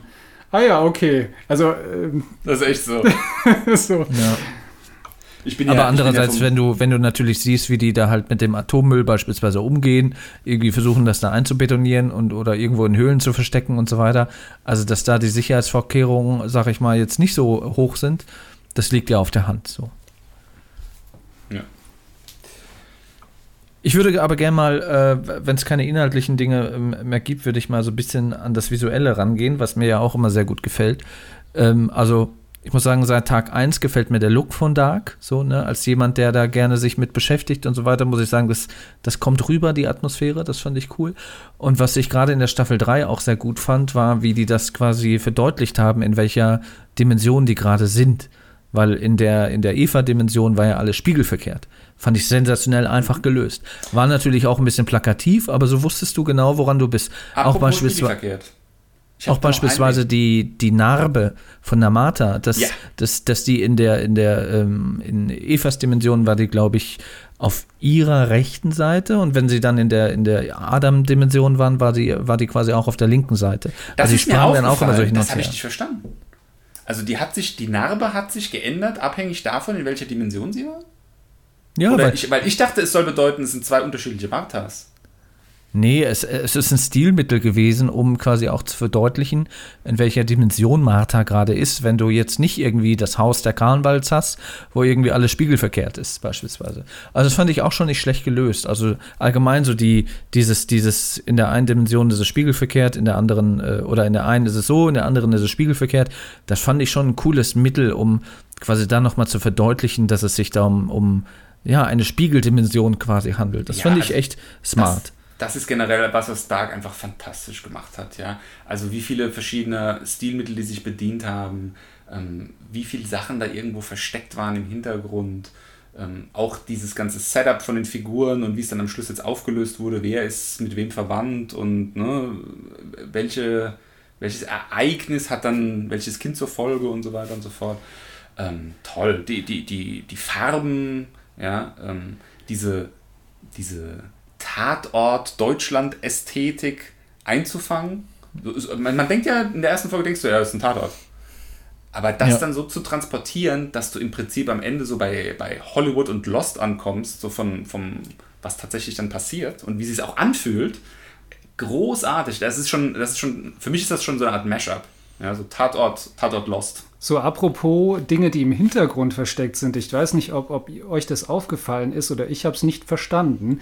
Ähm, erinnert ihr euch, es geht um, um die Szene, wo wir zum ersten Mal sozusagen in diese ähm, Parallelwelt da eingeführt werden und wo uns dann äh, die, die Antimater und der Antimagnus und so weiter, ne? also in der Parallelwelt hat ja Magnus eher dunklere Haare, ist ja tätowiert und dann gibt es doch diesen Moment, wo sie dann beide in der Schule ankommen. Also Magnus vor ihr, aber sie kommt ja dann auch und dann laufen sie doch die, in, die, den, in, in der Schule den Gang entlang, laufen dann die Treppe hoch und bevor sie dann die Treppe hochlaufen, stehen im Hintergrund vor den Spinden die Diese zwei Zwillinge aus Shining. Nee, echt? Doch, Ja, ja. Die, diese zwei kleinen Mädchen mit diesem blauen Kleid, die stehen da einfach so rum. Und im ersten Witzig. Moment habe ich erstmal gedacht, wow, was ist denn das? Was soll das denn? Ist das irgendwie Halloween-Dings? Aber es spielt ja im November. So, also Halloween ist es nicht und in den 80 oder, oder, oder nee, das ist 2019, aber Halloween, also ich habe da auch niemanden anders verkleidet gesehen sozusagen. Ich, ich weiß nicht, was das sollte. Ich glaub, das war einfach nur es ist ein einfach Gag. nur ein Gag von den Machern Ja, vielleicht gewesen. eine kleine Hommage oder so. Und Ja. äh, äh, ihr müsst, müsst, müsst ihr mal gucken. Ich weiß nicht mehr genau, welche Folge das war. Äh, in der zweiten Staffel aber auf jeden Fall. Und eben dieser Moment. Und äh, guck, guck, guckt mal vielleicht, ob ihr die auch mal entdeckt. Ja. Also es sind ja überall so Sachen versteckt, ne? In, äh, in dieser Untergrundhöhle von Sigmundus hängt ja an der Wand auch ein, ein Bild von Rubens, dem, dem Barockmaler. Der Höllensturz der Verdammten. Ne? Also das ist ja auch äh, eine, eine wichtige Message, die da irgendwie in Bildform im Hintergrund irgendwie steht bei diesem Geheimbund. Ja, äh, beispielsweise auch, äh, es wird Nena gespielt in der ersten Staffel, ja, irgendwie, irgendwo, irgendwann. So, der Titel wurde auch nicht von ungefähr ausgesucht, weil das Wurde ist ja im Prinzip so die Prämisse von Dark. Und ähm, ja, also, also es wurde da wirklich auf das kleinste und noch so kleinste Detail geachtet. Und das zusammen, muss ich sagen, ähm, macht das zu einer deutschen Produktion, sag ich mal, aber in einem Hollywood-Gewand. Also, das hat schon irgendwo seinen eigenen Stil, aber ist halt äh, ultra State-of-the-Art-mäßig gemacht. Nee, da, und da muss man mal ganz klar Butter bei die Fische sagen, das hat es noch nicht gegeben. Das hat es so noch nicht gegeben. Das hat noch nie vorher jemand hinbekommen. Das haben, die, haben, die haben die Nuss geknackt. Das ist so. Ja? Vorher war deutsches Zeug, deutsches Zeug, ein paar Sachen waren gut, größter Teil ist irgendwie so meh. Ja? Aber das ist der ganz große Wurf. Auch wenn jetzt das Ende nicht unbedingt nach meinem Geschmack war, aber man muss der Serie lassen, sie hat was geschafft, was noch kein deutsches Videoprodukt, ob, egal ob Serie oder Film, vorher geschafft hat. Ja, nicht nur, nicht nur deutsch, sondern tatsächlich international. Also deswegen wird diese Serie ja nicht, nicht umsonst, oder ich glaube, die ist auch zu, aktuell zur beliebtesten Netflix-Serie gewählt worden, oder? Ist richtig populär in Amerika. Ja. Also jetzt äh, nicht irgendwie Platz 1 oder sowas, aber die gucken viele Amerikaner. Ja. Und du Und das merkst auch Untertiteln, meiner Meinung vorstellen, das ist in Amerika ist das nicht Usus. Du merkst auch meiner Meinung nach, dass das mit der, mit der, also es war ja schon in der ersten Staffel so, dass das natürlich auch äh, in 190 Ländern ausgestrahlt wurde. Ich finde, man merkt auch in der dritten Staffel, dass die Schauspieler auch irgendwie so ein, so ein bisschen selbstbewusster sind, so ein bisschen sich dessen bewusst waren und quasi noch mal, noch mehr irgendwie aus sich herausgekitzelt haben. Also Ja. ähm, ich glaube, da waren die auch ein bisschen beflügelt dann nochmal von diesem internationalen Hype und dass das sich nicht nur irgendwie auf, auf den deutschsprachigen Raum bezieht und ich glaube, die haben sich da auch so ein bisschen mehr als, als ja, weltweite Stars so ein bisschen hatten sie so die Attitude teilweise und haben da irgendwie, irgendwie noch selbstbewusster gespielt, hatte ich das Gefühl. Darauf muss ich aber leider mal antworten, dass die Lisa Vicari, die Martha-Darstellerin, ist der deutsche Leonardo DiCaprio. Also wir haben ja Podcast-Folge gemacht zu Izzy und Ozzy. Da ist sie genau die gleiche Figur. Also die kann eigentlich nur eine, eine Na Art zu ja. schauspielern. Das sehe ich aber nicht so. Also Doch, in, in doch, Easy doch, und. Ossi ging sie gar nicht an mich äh, ran. Immer diese aufgeregte Attitude und, und Mund auf und das ist Ja, Lisa ja, na, dann, nee, da gehe ich nicht mit. Das, äh, das sehe ich nicht so. Also in Easy und Ossi fand ich sie, fand ich sie nicht toll, aber in Dark finde ich sie schon toll. Außer, dass sie einen Pony hatte. Ich finde, Frauen sollten, nicht allen Frauen Äh, stehen mal, ich rufe hier Ponys. gerade mal auf die Handy. Daisy Dunstan, hallo, bist du dran? Ja, äh, Stefan, mach wieder Sexismus. Nicht jeder Frau steht ein Pony, so rum. Und ich glaube, in, in Easy und Ossi hatte sie auch einen Pony, oder? Ich weiß nicht mehr genau. Ich glaube schon. Ja, hab aber trotzdem finde ich, das, das ist halt so eine, so eine junge Generation an deutschen Schauspielern, die jetzt äh, auf jeden Fall mal die große Bühne schon mal hatten und von dem man da auf jeden Fall dann noch mal das ein oder andere sehen wird. Ne? Vor allem bin ich gespannt, was wir von diesen Showrunnern wieder sehen werden. Denn also nach so einer Vorlage, äh, Die sind jetzt Stars. Also das nächste Projekt, was die bekommen, das äh, dürfte von ähnlichem Umfang, wenn nicht größer sein. Und was ich mich auch gefragt habe, ist, dass die, oder warum die Serie so, so äh, exzellent geworden ist, auch so von der Machart, vom Look und von allem. Da frage ich mich immer, ist es nur das Geld? Ist es, ist es das Geld von Netflix, dieses, hier ist der Geldkoffer, macht was draus? Und dann denken die so, boah, was wir daraus alles machen können, das kann ja voll, sieht ja dann voll Hollywood-esk aus, was es dann ja auch tat. Ist es nur das Geld oder ist es, waren es auch die Ambitionen von, von Jantje Friese und Baran Booda, die gesagt haben, alles klar, da hauen wir jetzt mal richtig an raus. naja, nur, nur das Geld kann es nicht gewesen sein. Also wenn du dir äh, diesen Film von Michael Bay anschaust, den er exklusiv für Netflix gedreht hat, Six Underground, einer der, ich glaube, das ist der schlechteste Film, den ich bis, bis jetzt gesehen habe. das kann man so sagen. Also du siehst, wie viel er gekostet hat, aber äh, Drehbuch, Plot und alles, es ist so ein, es ist einfach ein Musikclip, es ist so ein schlimmer Film und da sieht man, an Geld ka- allein kann es nicht liegen. Ja. Nee, also ich glaube, das ist so ein Globalisierungs-, Digitalisierungsphänomen. Also die Welt wird kleiner, wächst näher zusammen und das dürfte auch beflügeln, dass irgendwelche Filmstudenten an deutschen Unis ähm, ein bisschen ein offeneres Mindset für, für neue Sachen haben. Ja, gut, Und aber ich sind ja denke, es keine hat auch Filmstudenten, ganz, die die, die äh, Show entscheidend etwas damit zu tun, wie heutzutage auch Serien rezipiert werden. Denn du kannst dir diese Serie schlecht vorstellen, ich sag mal, im analogen Fernsehen, so in, auch in diesem typischen Wochenrhythmus. Ähm, ne? Also das, Das wird so nicht funktionieren. Das ist zum Binge-Watchen gemacht, das ist zum Abstoppen gemacht, das ist zum kurz pausieren und drüber diskutieren gedacht und so weiter Ja. und so fort. Also das ist, das ist, was wir hier jetzt gerade sehen, ist, und, und es ist natürlich, es ist auch trotzdem mutig, aber es ist, glaube ich, schon der, der ein, ein, ein äh, nachvollziehbarer Schritt, der tatsächlich mit diesem, mit diesem, äh, mit diesem neuen, neuen Art von Medienkonsum auch zusammenhängt. Also du kannst, so wie, es, es kommt immer darauf an, du hast ja, je nachdem, was für ein Medium es ist und wie es dann rezipiert wird, das hat eben, das bedingt sich gegenseitig. Nicht? Und hier haben wir jetzt ein Ergebnis davon. Ja, das ist im Prinzip das erste Video on Demand First, wenn du so willst. Ja, gut, also es sind ja die Netflix-Produktionen in der Regel schon immer gewesen. Die hatten ja jetzt nichts mit dem linearen Fernsehen zu tun.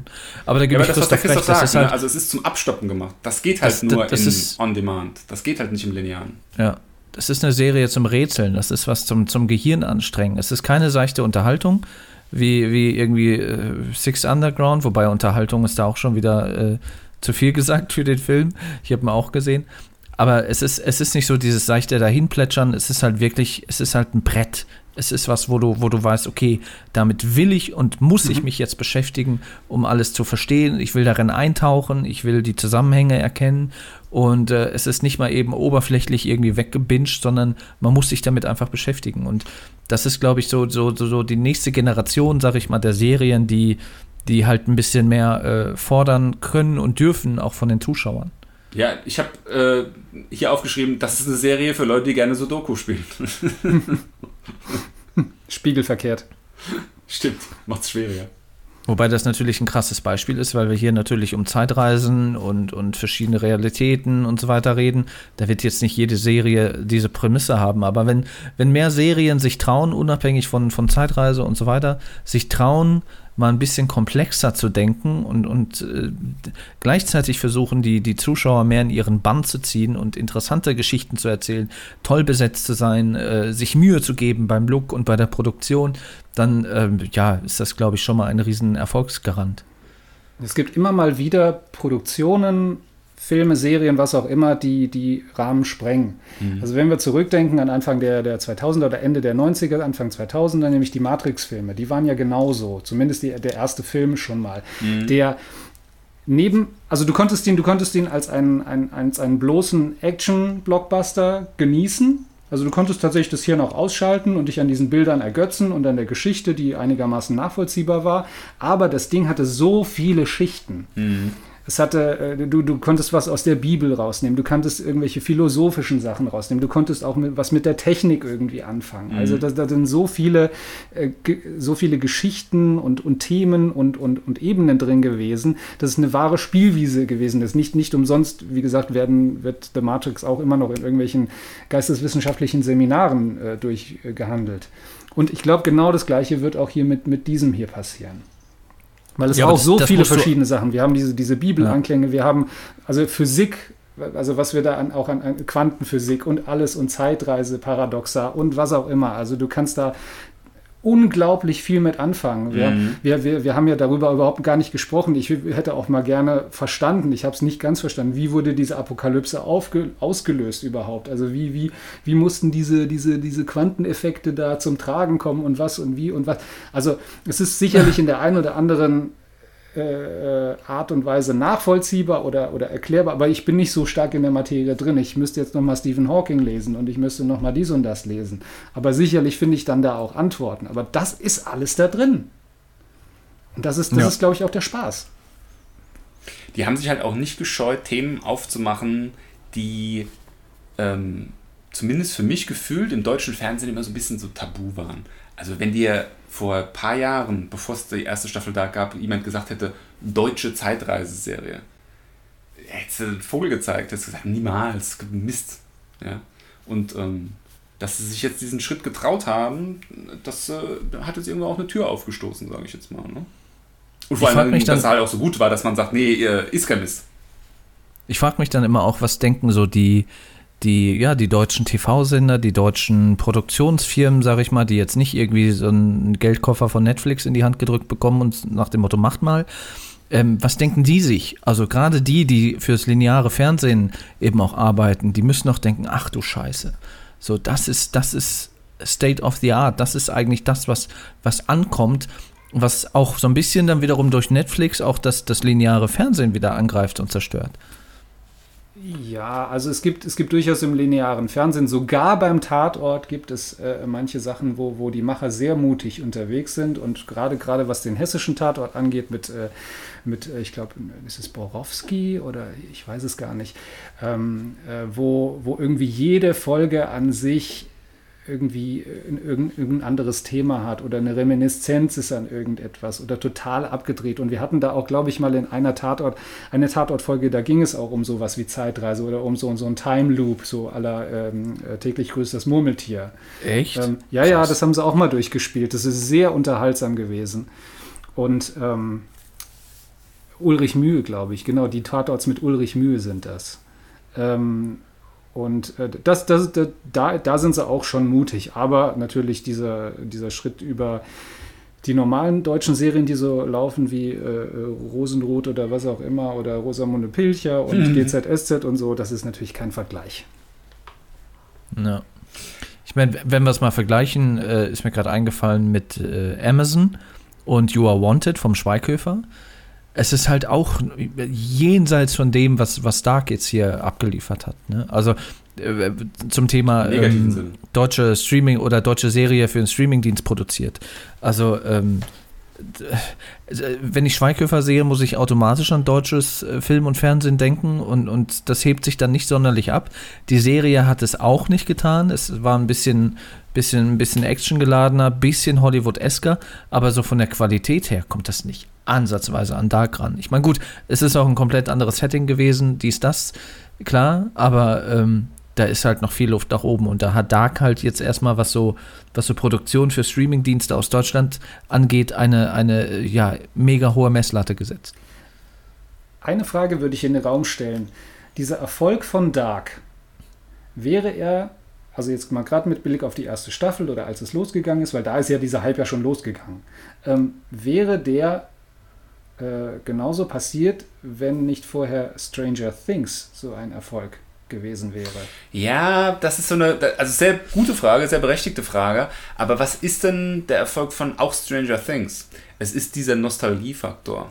Und das ist ja generell, jetzt auch mal losgelöst von, von Streaming, Film, Serie, das ist ja was, was im Internet einfach extrem gut funktioniert. Ja? Also guck mal in Instagram oder soziale Netzwerke, Twitter, wie sie alle heißen.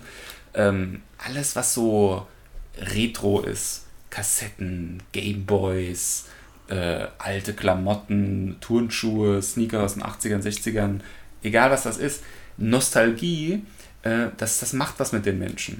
Und was auch ein nicht unwichtiger Faktor ist, die Menschen, die in den 80er Jahren Kinder waren, das sind jetzt Männer und Frauen in unserem Alter. Die sind, ich sag mal, im mittleren Alter, die haben Jobs, die haben Geld, die können, die, die haben Kapital, die können Sachen kaufen. Ja? Also ähm, wenn du zum Beispiel, ich, ich, beschäftige mich privat damit, wenn du mal ähm, bei Gameboy-Spielen guckst, so in, im Ebay oder sowas, dann gibt es ein ganz bestimmtes Jahr, als die plötzlich total gepiekt haben, von was, was so ein altes Gameboy-Spiel plötzlich gekostet hat. Ja? Und das ist ziemlich genau ähm, so die Zeit, wo, wie gesagt, so Leute wie wir ungefähr gerade ihr erstes Geld verdient haben und ne, so waren, dass sie sagen, okay, jetzt bin ich immer bereit für Mist, den ich eigentlich überhaupt gar nicht brauche, den ich aber aus meiner Kindheit kenne und liebe, einfach mal irgendwie ein bisschen Geld auszugeben. Und ähm, das ist, glaube ich, ein ganz wichtiger Faktor, warum jetzt gerade so nostalgiebehaftete Sachen, so gerade so 80er-Zeugs, warum das jetzt gut, funktio gut funktionieren. Und ähm, ich glaube, es hat mit Stranger Things nichts zu tun, sondern es hat generell einfach was damit zu tun, wie alt sind die Menschen jetzt gerade, die, die in den 80ern Kinder waren. Ja, es klingt plausibel, ja.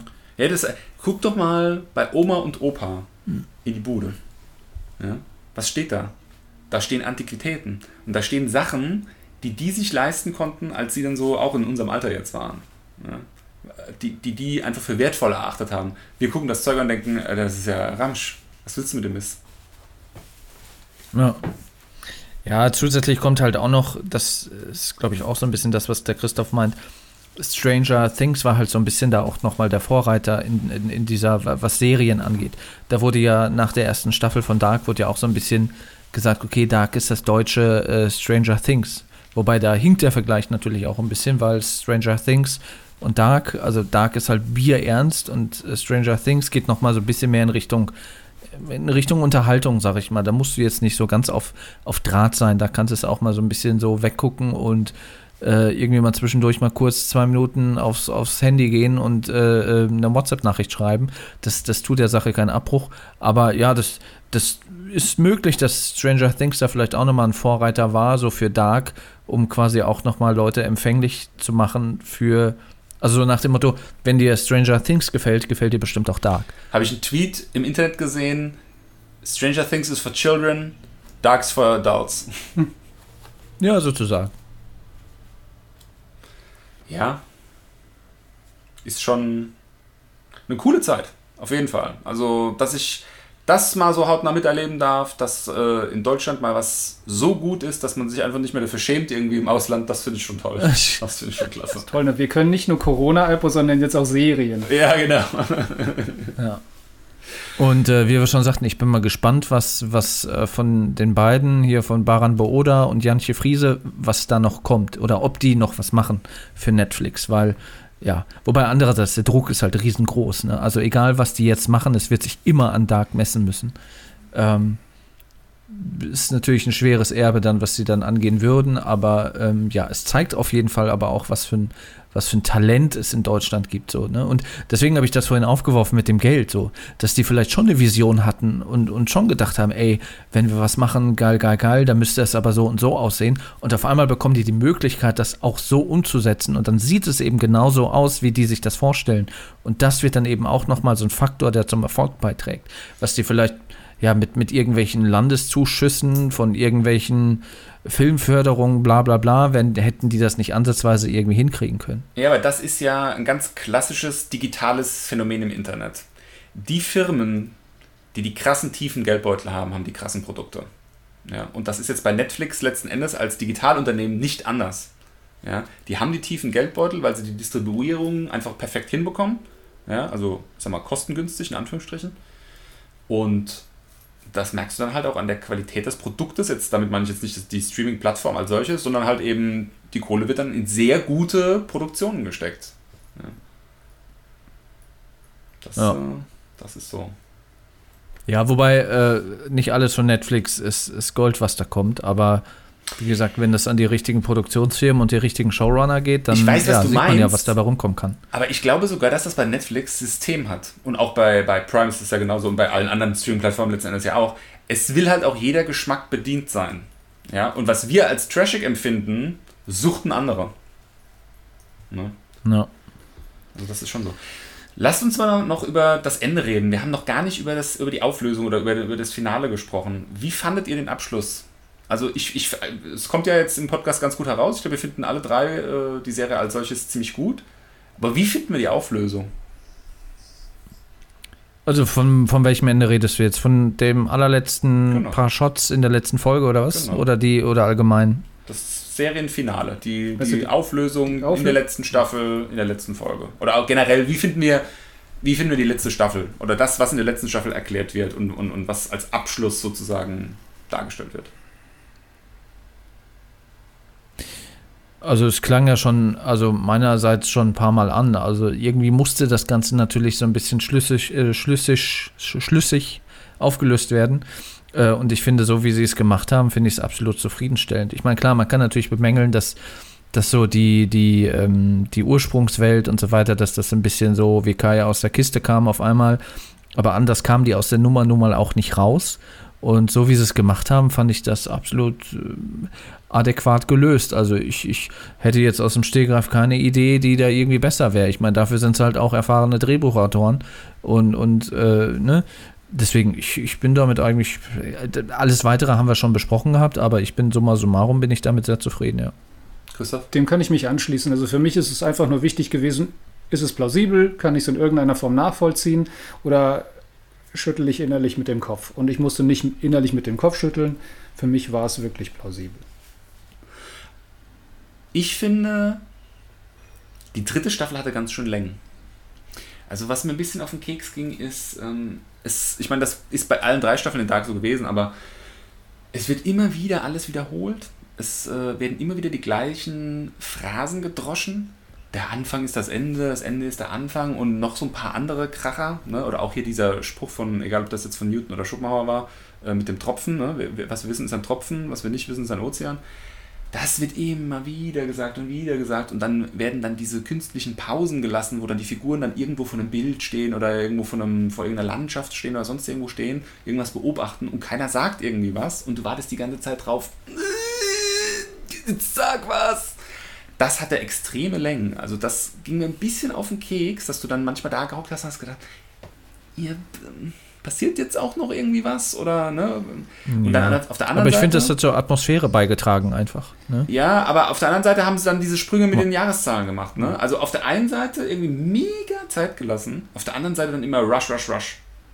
Das stimmt schon. Also dieser, dieser Aspekt des Bedeutungsschwangeren, da wurde, da wurde schon oftmals mit der Brechstange. Da hat auch der Soundtrack natürlich extrem dazu beigetragen, so nach dem Motto, okay, als Zuschauer kapierst du es anscheinend nicht, aber dieser Moment ist jetzt wirklich bedeutungsschwer. Und deswegen, deswegen wurde es nochmal extrem unterstrichen, wobei du selber schon gesehen hast, ja, ja, ich weiß, das ist ein wichtiger Moment. Also du musst mir jetzt nicht nochmal mit dem Soundtrack kommen. Aber Den, den Soundtrack fand ich übrigens auch grandios. Der ist ja generell grandios in, in allen drei Staffeln. Fand ich auch in der dritten Staffel wieder grandios. Aber es ist auch sowas, da kommt an einer Stelle, ich glaube, das ist relativ am Ende dann, als es dann irgendwie so an die Auflösung geht, kommt dann so ein Track von äh, Block Party und dann wird das, der Anfang von dem Lied, der wird ewig geloopt. Der kommt, keine Ahnung, gefühlt fünf Minuten im Hintergrund so parallel zur Handlung. Also ich fand es ein bisschen over the top. Und die, und die Auflösung, diese Ursprungswelt fand ich ein Cheap Trick, die so am Schluss nochmal irgendwie so, ja, ne, das war das jetzt und das machen wir jetzt mal wieder weg und dann stimmt wieder alles. Ja, okay. Ja, wie hättest du es denn anders lösen können? Also, Nein, man hätte zum Beispiel sagen können, ähm, diese Loops, die sind nicht deterministisch, sondern du kannst in jedem Loop irgendwie so eine Sache ändern und dann ändert sich dann insgesamt irgendwie der Loop und so kannst du das Ding irgendwie so wie so ein Motor so, so eintarieren, einjustieren oder so irgendwas. ja. Hätte man auch machen können. Du bist Also- halt auch kein Drehbuchautor. Nee, das, das hätte halt vorausgesetzt, dass es mehr als drei Staffeln gibt, logischerweise. Dann hätte es jetzt irgendwer fünf oder so lang gemacht. Das hätte dann auch, glaube ich, ein bisschen Luft auch nochmal geschaffen, um diese Charaktere dann nochmal so ein bisschen mehr darzustellen, näher zu erklären, wie sind da Zusammenhänge und nicht das mit diesen Jahreszahlen, dieses Gerusche und so weiter zu haben. Ja, das fand ich ein bisschen schade. Also die, ich fand erste Staffel hervorragend, da kann man wirklich nichts besser machen. Zweite Staffel grundsolide, gute Staffel, nicht so gut wie die erste, aber sehr gut. Dritte Staffel schwächste, nicht schlecht, aber es wäre halt schöner gewesen, wenn es äh, aufeinander aufgebaut hätte, statt jedes Mal ein bisschen schwächer zu werden.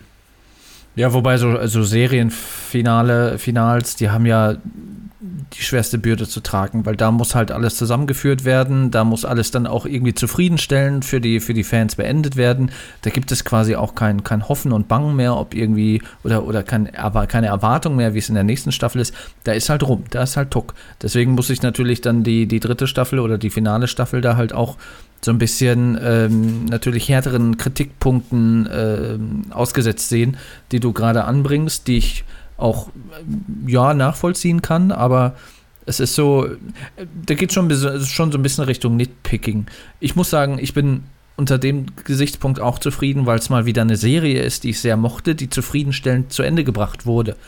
Weil wenn ich so äh, ins letzte Jahr gucke, was mit Game of Thrones passiert ist, also, ähm, ne, und, und Star Wars äh, war jetzt keine Serie, aber so als, als Saga, sag ich mal, die wurde ja auch sehr nicht zufriedenstellend beendet, so. Alles so Dinge, die, die ich gerne geguckt habe, wo ich eine Leidenschaft für hatte, das hat mich enttäuscht. Und da bin ich sehr froh, dass das bei Dark diesmal nicht der Fall war. Und deswegen äh, kann ich da auch über das ein oder andere drüber wegsehen und, und ähm, kann da einen Strich drunter machen. Und der Serie, wenn wir jetzt mal hier in Schulnoten sprechen äh, wollten, ähm, kann ich der Serie da, glaube ich, eine, ah, eine 1 minus würde ich da schon geben. Eins minus würde ich mitgehen. Also, gerade in Anbetracht der Tatsache, dass es eine deutsche Sache war, die ich hervorragend fand, muss man schon auch honorieren und belohnen. Gehe ich auch mit. Vor allem, wir haben ja schon festgestellt, dass es etwas ist, was es so in dieser Form noch nicht gab. Also wir können es jetzt natürlich, was Noten angeht, ist natürlich immer schwierig, weil du musst es irgendwie, du hast keine Vergleichbarkeit. also wir haben hier jetzt quasi den Prototypen. Jetzt bin ich mal gespannt, was vielleicht in der Zukunft folgt. Also, ne? Es gibt jetzt auch gerade den Corona-Notenbonus, Christoph. Nee, also 1 minus bin ich dabei. Wundervoll. Naja, guck. Gut, Da sind wir uns ja alle einig. Dann haben Wer hätte das gedacht? ein Wrap-up, oder? Achso, aber eine Sache muss ich noch anmerken, was mich, also was eine Sache, die mich tierisch gestört hat in dieser Serie, dass immer, wenn jemand einen Albtraum hat, das hatte ich dir schon gesagt, Stefan, die schrecken immer so auf aus diesem Traum, immer dieses typische Klischee, plötzlich senkrecht im Bett, in die Kamera gucken. Jedes fucking Mal. Ich glaube, einmal gab es die Szene, gewartet, wo Jonas ganz normal aus einem Albtraum aufgewacht ist, in dem er auch liegen geblieben ist. Ansonsten jeder, jedes Mal. Warum? da habe ich drauf gewartet, Drama. dass du das sagst. Wir haben ja schon auf der Arbeit drüber gesprochen. Ja, so, ne? Also, du hast ja damals, oder wann war das die Woche irgendwann? Du warst in der Mitte der zweiten Staffel und du hast dann irgendwie gesagt, so, boah, ich kann es nicht mehr sehen, dass die Leute so aufgeschreckt irgendwie aus dem Albtraum erwachen und ich denke so, oh Gott, er hat die dritte Staffel noch nicht gesehen. Witzig. Äh, ja, waren schon so ein paar ich, war schon unfreiwillig komisch irgendwie so ein bisschen, aber ja, meine Güte. Also. Ja, geschenkt. Klar. Gut. So. Haben wir's? Ja, dann haben wir's. Cool. Ne? Christoph, an der Stelle muss ich mal sagen, es hat sehr große Freude gemacht. Ich wünsche mir persönlich, dass du viel häufiger an unserem schönen Podcast hier teilnimmst, wenn du das einrichten kannst. Wenn sich die Technik einrichten lässt. Ja, musst du dir halt mal ein vernünftiges Mikro kaufen, Christoph.